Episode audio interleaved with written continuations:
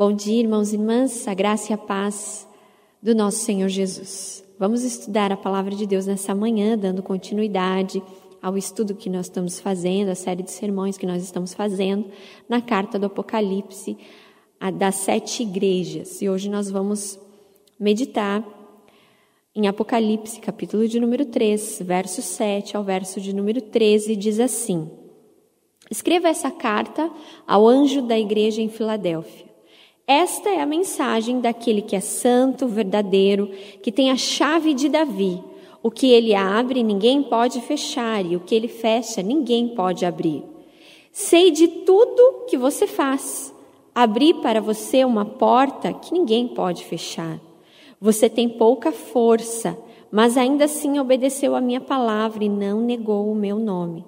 Veja, obrigarei aqueles que pertencem à sinagoga de Satanás os mentirosos que se dizem judeus, mas não são, a virem a prostrarem-se a seus pés e reconhecerem que amo você. Eu o protegerei do grande tempo da provação que virá sobre todo mundo para pôr a prova os habitantes da terra. Venho em breve, apegue-se ao que você tem, para que ninguém tome a sua coroa. O vitorioso se tornará coluna no templo do meu Deus de onde jamais sairá. Escreverei nele o nome de meu Deus, e ele será cidadão da cidade de meu Deus, a nova Jerusalém, que desceu do céu, da parte de meu Deus. E também escreverei nele o meu novo nome. Quem tem ouvidos para ouvir, ouça o que o Espírito diz às igrejas. Vamos orar? Pai, tu és santo. Tu és o Deus verdadeiro que nós cultuamos e nessa manhã te buscamos de todo o nosso coração. Pedimos, clamamos, intercedemos que o Espírito Santo do Senhor venha nos iluminar e dirigir as nossas palavras.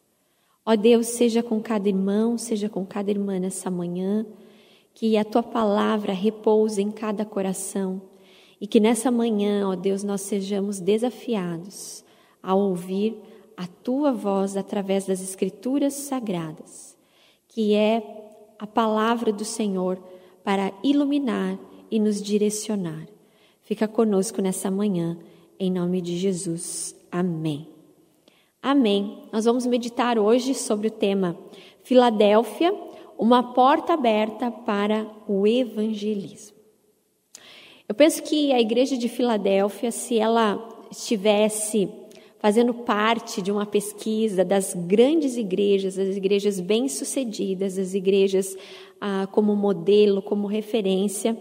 Quando eu leio a carta para, para a igreja de Filadélfia, eu vejo que ela seria essa igreja que certamente estaria ah, nos tópicos, né? Nos, na, entre as igrejas como a mais top, né?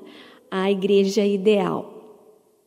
Das sete igrejas do Apocalipse, apenas duas não receberam da parte do Senhor qualquer reserva, correção, repreensão, que é Esmirna, nós já estudamos, nós já é, ouvimos a pregação sobre Esmirna, e Filadélfia, que é hoje aqui a carta que nós estamos meditando.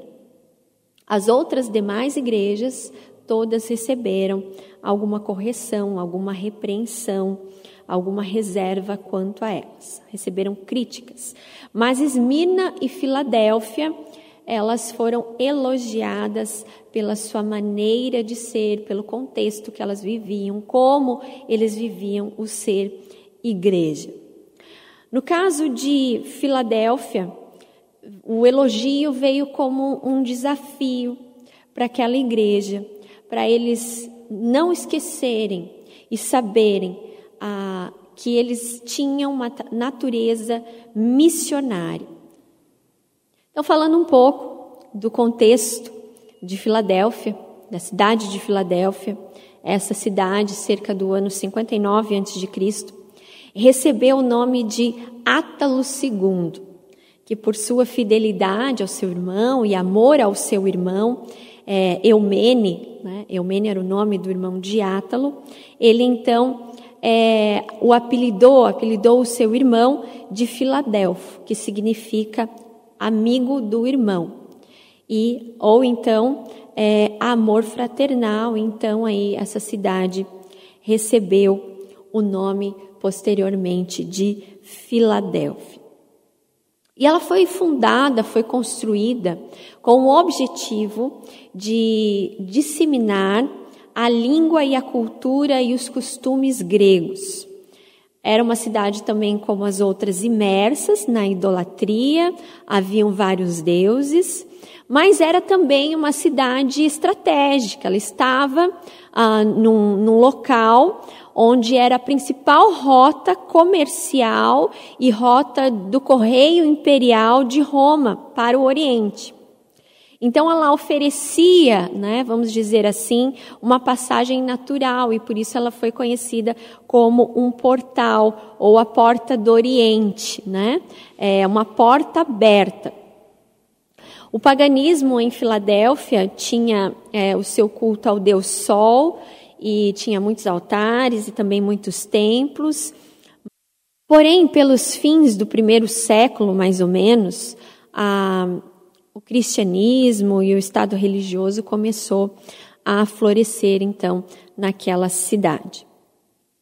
Hoje, atualmente, a cidade não existe mais com o nome Filadélfia, mas ela fica na Turquia e o nome dela é Ala-Shihir. Né? Não sei se eu falei certo, mas é, estou lendo como escreve, ah, que significa cidade de Deus. Diante então desse contexto e contextualizando para nós hoje, nós somos desafiados a olhar para essa carta, para essa igreja e a nos inspirar com o seu exemplo.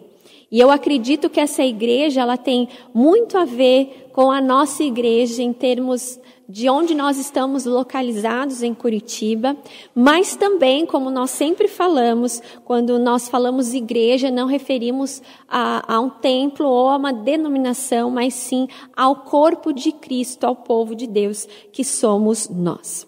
Por isso, ah, naquele tempo, Filadélfia, essa cidade, tinha o propósito e foi construída para isso, para espalhar a cultura grega, vamos dizer assim, de uma forma até mesmo como uma missão da cidade, da língua e de seus costumes, mas ali havia, uma, havia um povo do Senhor, havia a igreja de Cristo, e eles não tinham mais essa missão de espalhar a cultura grega, mas sim de aproveitar as oportunidades onde eles estavam inseridos e serem missionários, serem uma igreja missionária, aproveitar a oportunidade, a porta aberta para evangelizar.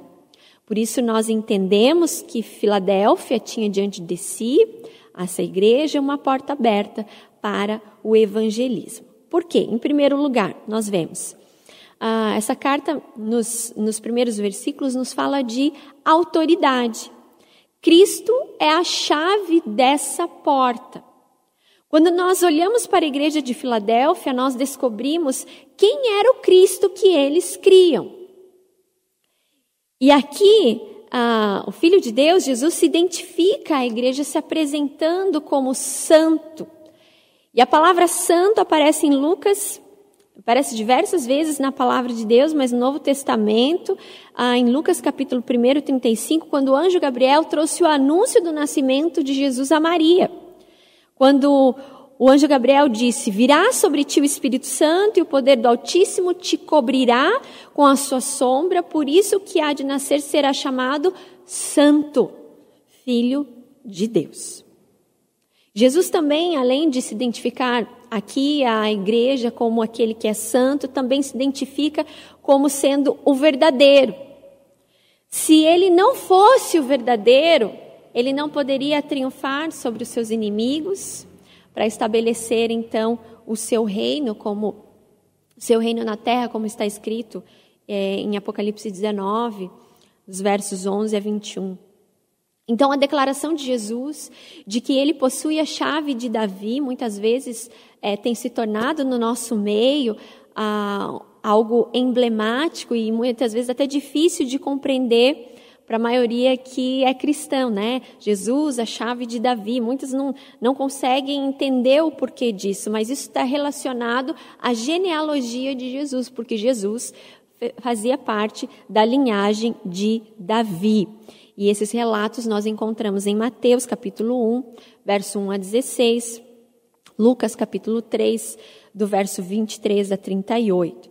E Jesus também foi conhecido no seu ministério como o filho de Davi.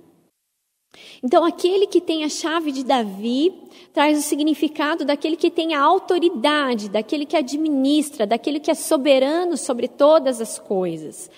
Cristo tem a chave de Davi. Cristo age soberanamente nos corações, nas circunstâncias. Ele é o dono da chave que abre e que fecha.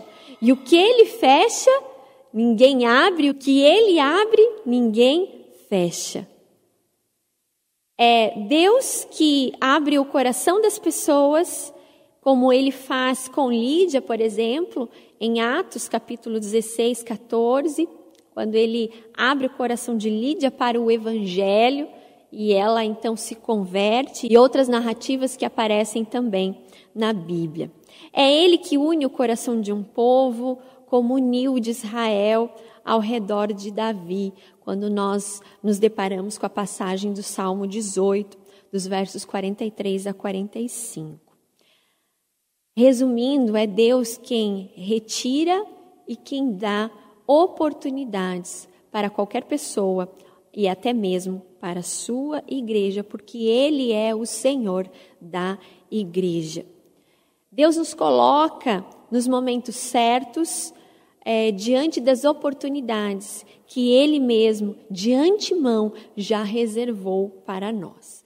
Por isso, aqui, em primeiro momento, Jesus se apresenta àquela igreja como sendo santo e verdadeiro, o único, o único digno de ser adorado, aquele que tem autoridade. Esse era o Cristo que a igreja de Filadélfia cultuava. Esse era o Cristo que a igreja de Filadélfia é, vivia através da sua vida, através do seu testemunho, através da sua missão. Essa carta, então, nos fala que da autoridade que Cristo é a chave dessa porta, e ela também nos fala, em segundo lugar, de missão. A igreja na cidade é a porta para a evangelização. Aqui nós vamos nos delongar um pouquinho, porque tem muita coisa ah, que nós precisamos entender e viver na nossa vida enquanto igreja de Jesus. Diferentemente da igreja de Sardes, que nós estudamos recentemente, a igreja de Filadélfia, ela era um santuário vivo. Uh, as pessoas viviam realmente uma espiritualidade saudável, tanto é que não há contra eles nada, apenas desafios né, da parte de Jesus na missão deles. No verso de número 8, Jesus fala: Abri para você uma porta que ninguém pode fechar. A porta aberta que ninguém podia fechar era a oportunidade que aqueles cristãos estavam tendo naquela igreja de ministrar, de propagar o evangelho e de servir naquela cidade, testemunhando a respeito de Jesus. Filadélfia era a mais jovem das sete cidades da Ásia Menor. E ela foi idealizada, como nós falamos no início, para ser um lugar onde se espalhasse a filosofia grego-romana, eles, ali houvesse realmente a pro, propagação da língua grega e de seus costumes. Mas eles, aquela igreja, aqueles cristãos, eles, Deus havia colocado eles ali para que eles aproveitassem aquela oportunidade para propagar o evangelho de Jesus para propagar uma nova vida. Não conceitos, não costumes, mas o verdadeiro evangelho, a salvação em Cristo Jesus. Aquela cidade estava cercada por muitas oportunidades, como nós falamos aqui. E os crentes daquela igreja, os cristãos naquela cidade, deveriam aproveitar para falar e para fazer a obra missionária aonde Deus os havia colocado naquela cidade, naquela localidade, para fazer então a diferença. Com isso, irmãos e irmãs, nós entendemos que a igreja, nós não podemos esquecer que a igreja tem a sua natureza missionária. Cristo chamou a sua igreja para fazer a diferença nesse mundo. E a igreja na cidade, em Filadélfia, era a porta de evangelização naquele lugar. Havia uma obra para ser feita. Haviam pessoas que precisavam ser impactadas através da vida deles, através do testemunho deles. Porque aqui, como nós falamos, Jesus os elogia pela sua conduta, pela sua fidelidade, pela sua busca, pela sua espiritualidade. E aquilo deveria então transbordar e não ficar só entre eles, mas transbordar também na comunidade ao redor, na cidade porque Deus havia os colocado ali com um propósito e com uma missão. A figura aqui da porta aberta era familiar nos tempos da igreja primitiva. Quando nós analisamos a palavra de Deus, Paulo e Barnabé relataram é, em Antioquia que Deus, ah, no texto de Atos, capítulo 14 e 27, diz assim: que Deus abriria aos gentios a porta da fé. Ou seja, a porta da oportunidade de evangelizar, de falar de Jesus. Em outra oportunidade, o apóstolo Paulo fala aos fiéis de Colossos que orassem para que Deus abrisse a porta da palavra. Colossenses 4, verso 3. Então, era uma figura já muito conhecida ah, daqueles cristãos daquele, da igreja primitiva. A porta aberta era a cidade que estava ali para ser evangelizada. E a igreja na cidade deve aproveitar essas oportunidades para desempenhar o seu papel e a sua missão. Nossa igreja está, ah, com, em comparação com Filadélfia, por isso que no início eu falei que tem muito a ver. Quando eu leio Filadélfia, eu lembro muito da nossa igreja, nesse sentido de nós estarmos sim num local estratégico.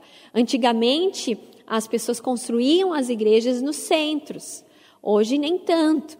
Mas mesmo depois de tantos anos, nós estamos na cidade e esse lugar que nós estamos aqui, embora estamos vivendo esse momento de pandemia, de dificuldade, de evangelismo, né, assim, de uma forma mais presencial e pessoal, de contato, a nossa igreja, ah, em termos de localização, ela é bem localizada.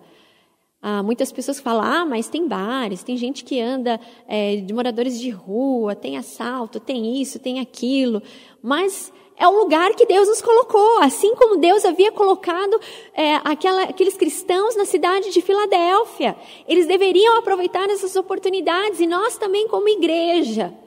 Nós precisamos, não podemos esquecer que aqui foi um local que Deus nos colocou e trazendo para a igreja comunidade, corpo vivo, eu e você, Deus tem nos colocado em diferentes lugares, em diferentes bairros de Curitiba, com um propósito, com uma missão. A sua família, o seu trabalho é o local que você deve aproveitar essa oportunidade, essa porta que Deus abriu para falar, para testemunhar da vida de Jesus através da sua vida. Há uma porta inteiramente aberta para nós, para que nós possamos desempenhar o trabalho que Deus tem nos chamado. Missões não é somente ir para determinados países ou cidades distantes, mas nós fazemos missão com a nossa vida primeiro lugar que nós devemos ser missionários, falar de Jesus, é na nossa família, no nosso trabalho, aonde a planta dos nossos pés tem tocado, aonde Deus tem nos levado. Há muitas pessoas que falam que ah, não, eu não tenho chamado missionário. Todo cristão tem um chamado missionário. Spurgeon tem uma frase que diz assim: ou todo cristão é missionário ou é impostor porque Jesus nos chamou para fazer discípulos. Nós somos a igreja de Jesus, então eu e você recebemos esse mandamento, essa missão, essa porta de evangelização. Deus tem nos colocado e tem colocado pessoas ao nosso redor. Essas passagens, então, que nós lemos, elas falam, então, daquele período que aquela igreja estava vivendo. O portal do Oriente, daquela cidade, aquela igreja tinha diante de si a porta para evangelizar. A porta estava aberta para evangelizar aquelas pessoas que estavam ali, naquele lugar. Nós não podemos, como igreja, fechar os nossos olhos diante das portas abertas que Deus tem colocado diante de nós. São oportunidades, irmãos e irmãs, que nós precisamos aproveitar para fazer a diferença onde o Senhor tem nos colocado. Falei aqui que nós estamos vivendo um momento de pandemia, mas Deus tem aberto portas para evangelizarmos. As pessoas estão sensíveis, as pessoas estão sedentas, as pessoas precisam de oração. As pessoas, ah, cada vez mais, nós utilizamos a tecnologia como igreja, como nós estamos fazendo aqui, transmitindo os nossos cultos. Temos as nossas células que estão é, é, se reunindo de forma online. Antigamente as pessoas falavam assim, ah, eu não vou participar de célula porque eu chego cansado do trabalho, eu chego, é, ainda tenho que tomar banho, ainda tenho que comer alguma coisa, daí acaba tarde, isso e aquilo. Agora você pode participar da célula da sua própria casa sem sair do lugar. Mas mesmo assim, algumas pessoas ainda não participam, mesmo assim, muitas vezes é nós que participamos, não convidamos as pessoas. E é tão fácil a gente só mandar um link e falar para a pessoa entrar, né? Às vezes você tem alguém da sua família que está precisando de uma oração e no momento da célula que nós oramos, o momento da oportunidade, a porta está aberta. Não vamos fechar os nossos olhos diante das portas abertas que o Senhor tem colocado diante de nós, aonde o Senhor tem nos colocado, quais são as portas abertas que o Senhor tem colocado diante de você, no sentido de, de realmente fazer diferença na vida das pessoas. Não podemos esquecer que a palavra igreja significa chamados para fora. Chamados para evangelizar. Atos 1, 8 diz: E sereis minhas testemunhas, tanto em Jerusalém como em Judéia e toda a Samaria. Esse é o chamado de Deus para a sua igreja sermos testemunhas do seu amor, falarmos aquilo que Deus tem feito nas nossas vidas, mesmo em tempos difíceis. Nós devemos continuar. A missão da igreja não para nunca. A missão da igreja, ela não é, não há nada que possa parar a missão da igreja, porque a igreja é viva, a igreja do Senhor somos nós.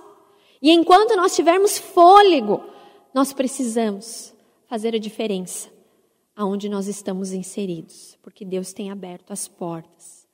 Muitas vezes nós falamos, ah, mas eu tenho tantas limitações, ah, mas o momento que eu estou vivendo é tão difícil. Aquela igreja também vivia momentos difíceis. Se nós olharmos no texto, os versos uh, de 9 a 11, diz assim, que aquela igreja havia obedecido a palavra e não negou o nome do Senhor, mesmo tendo pouca força. E Jesus fala daquilo que ele faria por eles. Mesmo eles, ah, na fraqueza, nas limitações que eles tinham, obedeceram, foram fiéis e não negaram. Em contrapartida, Jesus estava falando para eles, o verso 9: Veja, obrigarei aqueles que pertencem à sinagoga de Satanás, os mentirosos que se dizem judeus, mas não são, a virem a prostrar-se diante dos seus pés e reconhecerem que amo vocês. Eles estavam vivendo um momento de perseguição de terem pessoas que estavam sendo usadas por Satanás para oprimirem, para reprimirem, muitas vezes até mesmo de falar, de propagar o evangelho. Mas Jesus fala que eu sou com vocês e eu vou fazer uma obra tão grande que eles vão reconhecer que eu amo você. E no verso 10, Jesus fala: Porque obedeceu a minha ordem para perseverar eu o protegerei do grande tempo da provação que virá sobre todo mundo para pôr à prova os habitantes da terra. Venho em breve. Apegue-se ao que você tem, para que ninguém tome a sua coroa. Que Jesus está nos dizendo aqui que Ele conhece as nossas lutas. Ele conhece também a nossa devoção, a nossa busca, a nossa fidelidade. Ele sabe do nosso esforço, Ele conhece também as nossas fraquezas, também as nossas limitações, os, o, o momento que nós vivemos, que é difícil, externo a nós. E Ele mesmo estará nos guardando, estará nos protegendo, porque assim diz aqui na Sua palavra.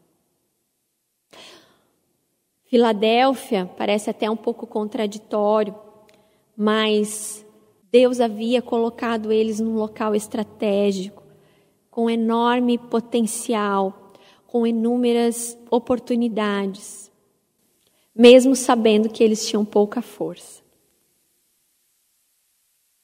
Que nós somos humanos, a igreja de Jesus é humana, a igreja de Jesus tem as suas limitações, tem as suas fraquezas. Mas a igreja de Jesus não se baseia na sua força, no seu entendimento ela se baseia na força que vem de Deus. E por isso Cristo estava falando: olha, eu vou proteger vocês. Eu vou livrar vocês. Porque vocês perseveraram. Eu estarei com vocês. E nós vemos na palavra de Deus, através de Paulo, quando ele fala que o poder de Deus se aperfeiçoa na nossa fraqueza. Porque é quando nós somos fracos é que nós somos fortes.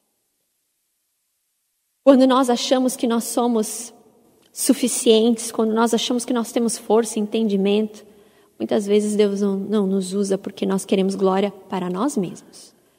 Mas é quando nós reconhecemos a nossa pequenez, é quando nós reconhecemos a nossa fraqueza, que Deus nos faz fortes, que Deus nos usa com poder e com glória para que o nome dele seja exaltado.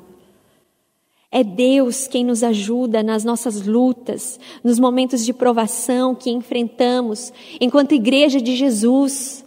Enquanto eh, durante esse momento que nós estamos vivendo, Deus tem nos fortalecido, mesmo quando muitas vezes nós nos sentimos fracos, limitados. Diante da pandemia, nos sentimos no primeiro momento sim limitados. Como que vamos fazer? Como que vai ser? Mas Deus abriu as portas, Deus deu oportunidades e Deus está dando oportunidade para que a gente aprenda a ser igreja verdadeiramente, fora do templo. Extra portas, porque a porta do mundo está aberta para nós. Então, irmãos e irmãs, vamos parar de reclamar diante do momento que nós estamos vivendo de pandemia, vamos abrir a nossa boca para proclamar que somos a igreja vencedora de Jesus, que a igreja de Jesus jamais perece, a igreja de Jesus jamais morre, mas a igreja de Jesus persevera até o final e abre a sua boca para testemunhar, porque Ele é o Cristo vivo e que tem a chave de Davi nas mãos. E a porta que Ele abre, ninguém fecha. Ninguém fecha. Assim diz a sua palavra. E a instrução de Jesus é que eles deveriam, aquela igreja de Filadélfia, deveria se agarrar firmemente à graça soberana de Deus, para que ninguém tomasse a sua coroa. E aqui coroa significa o prêmio. O prêmio que receberemos na glória eterna. A nossa tarefa é dar continuidade à missão. A igreja na cidade é a porta aberta para o evangelismo. Nós não podemos esquecer isso. Quantas vezes achamos que o ser igreja, sermos só abençoados por Deus, termos contato com Deus. Mas nós temos uma missão, eu e você temos uma missão aonde Deus tem te colocado. É a oportunidade que Deus está te dando para testemunhar da glória, do poder e da força dele na sua vida porque em Deus nós somos fortes e é Ele quem nos usa para a sua glória. Aleluia. Qual a porta que Deus tem colocado diante de você? Qual a oportunidade que Ele tem colocado diante de você para testemunhar e proclamar o Evangelho? Ele conhece as tuas lutas, Ele conhece as suas limitações, mas Ele é fiel para completar a obra que ele mesmo começou. Amém? Em terceiro lugar, essa carta à igreja de Filadélfia, uma porta para o evangelismo, nos fala também da promessa. O vitorioso permanecerá como uma coluna no templo de Deus.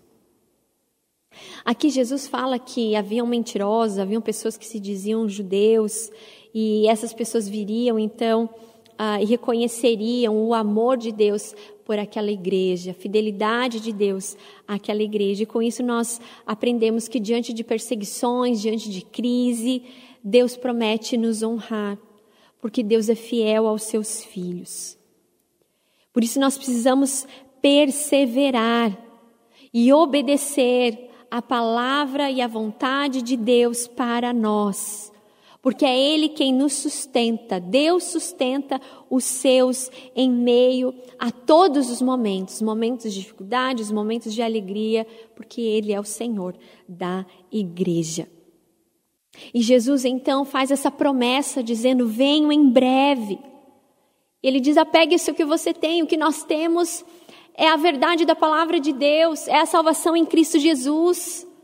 Por isso nós precisamos nos agarrar firmemente com fé nas promessas de Deus, porque Ele honra, Ele sustenta e Ele cuida dos seus filhos. E ao vitorioso será como uma coluna que não sairá do lugar. Naquele tempo em Filadélfia, homenagear os seus nobres e ilustres cidadãos como uma coluna erguida em seu nome nas localidades mais importantes da cidade era comum. É provável que nenhum cristão tenha tido tal reconhecimento como os outros. Mas Deus assegura para aquela igreja e para nós que ao vencedor ele fará como uma coluna no santuário celestial, no templo do meu Deus. Nós não devemos, irmãos e irmãs, buscar honra, glória, reconhecimento humano. É claro que elogios fazem bem a todos nós. Quem não gosta de um elogio, não é verdade? Mas muitas vezes o ser humano busca honra própria, glória própria, engrandecimento. De uh, pessoas que trabalham muitas vezes para sair em determinado uh, revista de reconhecimento ao trabalho, ao desempenho, a pessoas que focam a sua vida ah, em querer sair aí nas mídias sociais, serem reconhecidos na, nas mídias sociais, outras querem, sonham, tantos outros aí que buscam fama, sonham em um dia aparecer na Forbes como um grande nome. Mas a igreja de Jesus, aqueles que são filhos de Deus, eles não buscam reconhecimento humano e terreno. E Jesus promete isso a eles: olha, não, não, não se preocupem com essas coisas, porque aquele que for vencedor, aquele que perseverar até o fim, se vocês continuarem até assim, eu farei de vocês uma coluna que não sairá do lugar no templo do meu Deus. Não é um templo terreno, é no lar celestial, porque tudo que é terreno passa, cai. É possível a destruição, e naquele tempo, o contexto de Filadélfia, que tinham muitos terremotos, era uma área que tinha muitos terremotos, tinha também um vulcão na cidade, onde as larvas muitas vezes é, saíam, né? O vulcão entrava em erupção e corria então esses riscos. Inclusive, Filadélfia já tinha sido é, vítima de abalos sísmicos e também de catástrofes relacionadas a isso. E e com isso, então, os templos, as, as imagens, elas se destruíam. Quantas pessoas, quantos famosos, né, que daquela época talvez ah, depois do terremoto já não tinham mais estátua, já não tinha mais coluna e nem nada. Né? Por isso que nós não devemos buscar glória aqui, porque tudo isso aqui passa mas a glória eterna que nós devemos buscar e almejar e buscar o reconhecimento de Deus. Há um historiador chamado Gibbon, ele afirma que das igrejas da Ásia, a de Filadélfia permanece erguida, uma coluna em pé no meio de ruínas. Então a gente vê que Deus preservou E quando a gente, já falei aqui algumas vezes, quando a gente vai para a Grécia, a gente só vê poucas coisas estão intactas, a maioria está sendo reconstruído com o longo dos anos. Mas quando você vai lá, você vê apenas ruínas, inclusive desses deuses, né? que eram tão cultuados naquela época. Com isso, nós aprendemos, irmãos, e a mensagem de Jesus, aquela igreja, a nós hoje, que nós devemos focar a nossa vida em Jesus, focar a nossa espiritualidade em Deus e não buscar elogios e reconhecimentos nessa terra, porque tudo isso passa, mas Ele fará de nós. Ele nos transformará, aquele que perseverar, Ele transform, nos transformará em colunas no templo do nosso Deus. E mais, jamais seremos esquecidos pelo Pai, porque o Pai não esquece os seus. E aqui ainda diz a carta: Escreverei nele o nome de meu Deus, e ele será cidadão da cidade de meu Deus, a nova Jerusalém que desce do céu. E também escreverei nele o meu novo nome.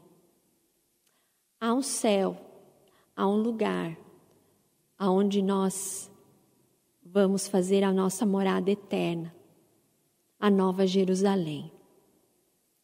Que nós possamos buscar essa glória que só Deus pode nos dar e tem reservado para nós, para aqueles que forem fiéis e perseverarem. Romanos 8, 18 diz: Eu penso que os sofrimentos durante a nossa vida não podem ser comparados de nenhum modo com a glória que nos será revelada no futuro. Muitas das religiões pagãs usavam gravações é, ou marcas para os seus adeptos.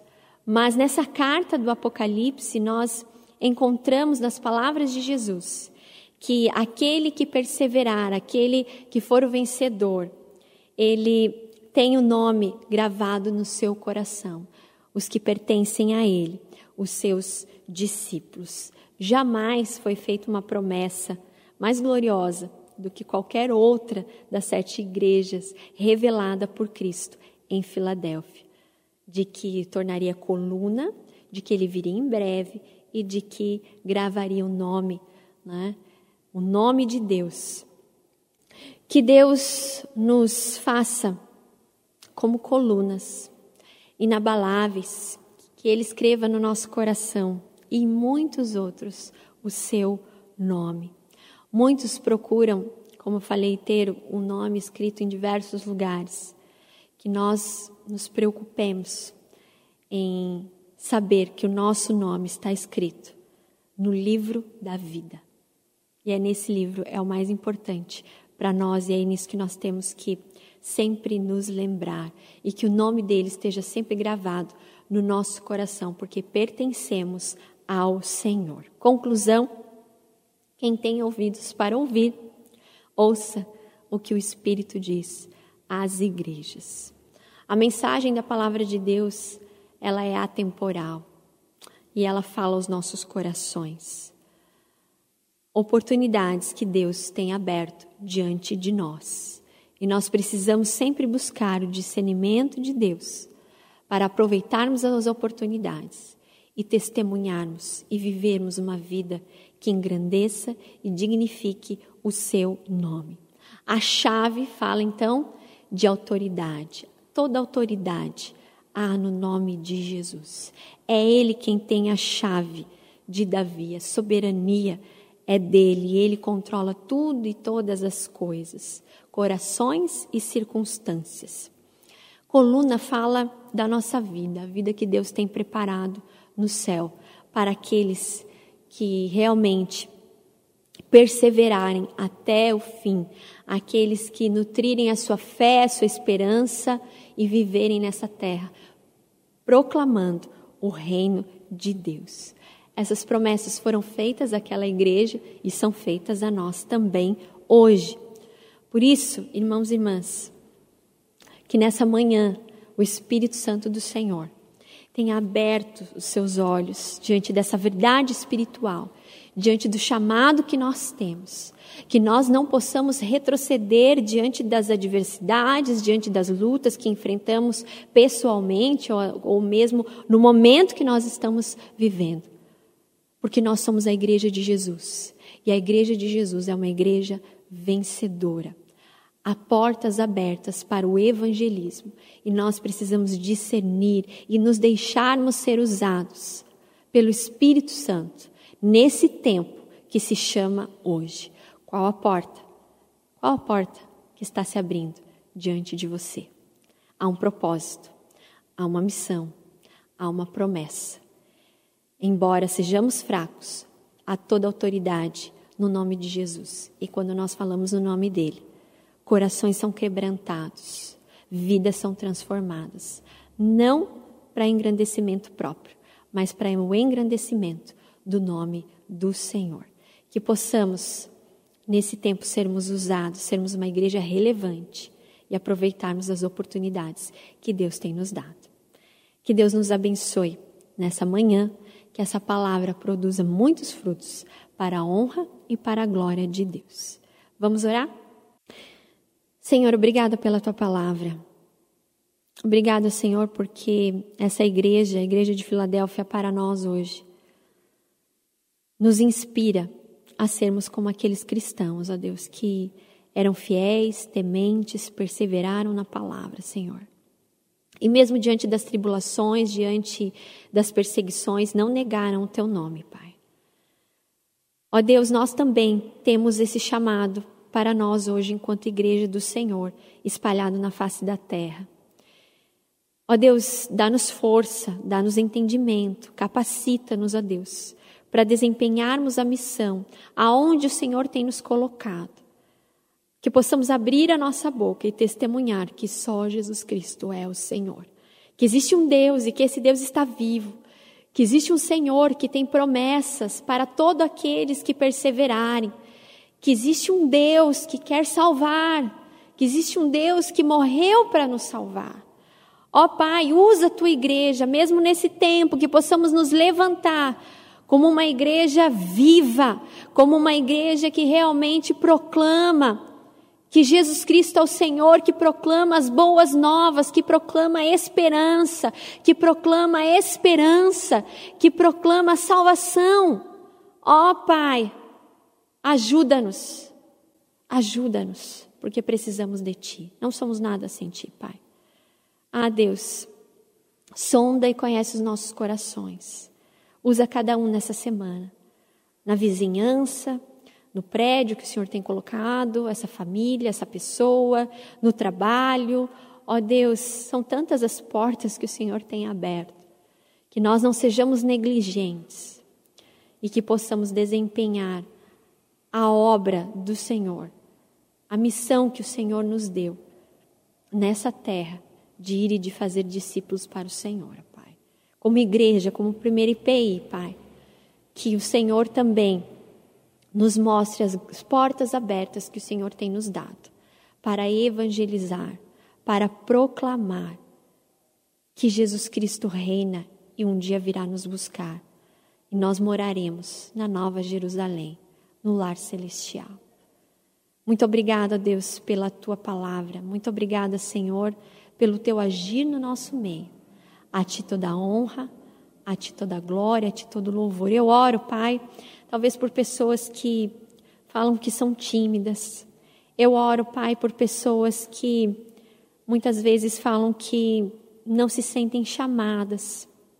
Ó Deus, que nessa manhã elas sejam quebrantadas e sejam revestidas pelo teu poder, com ousadia, com ousadia que vem do Espírito Santo do Senhor para proclamar a tua palavra, para proclamar o teu amor, ó Pai, porque o Senhor nos usa na nossa simplicidade.